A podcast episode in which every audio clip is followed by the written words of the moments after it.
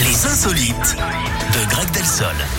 Et on part à la frontière entre l'Allemagne et la Suisse. Eric, Oui. où les douaniers ont eu une drôle de surprise lundi matin. Ils ont contrôlé un véhicule légèrement surpeuplé. hein. Ce monospace Seat de 7 places accueillait en réalité 23 personnes, dont Oh vache. 14 enfants.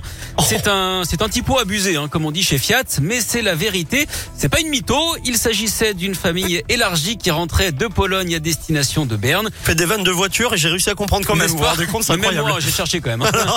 du coup, forcément, le conducteur peut s'attendre à recevoir une amende. La grande famille, elle a pu repartir pour Berne, mais pas tous dans la même voiture cette fois. Ils s'en tirent quand même très bien après s'être entassés à autant dans une voiture.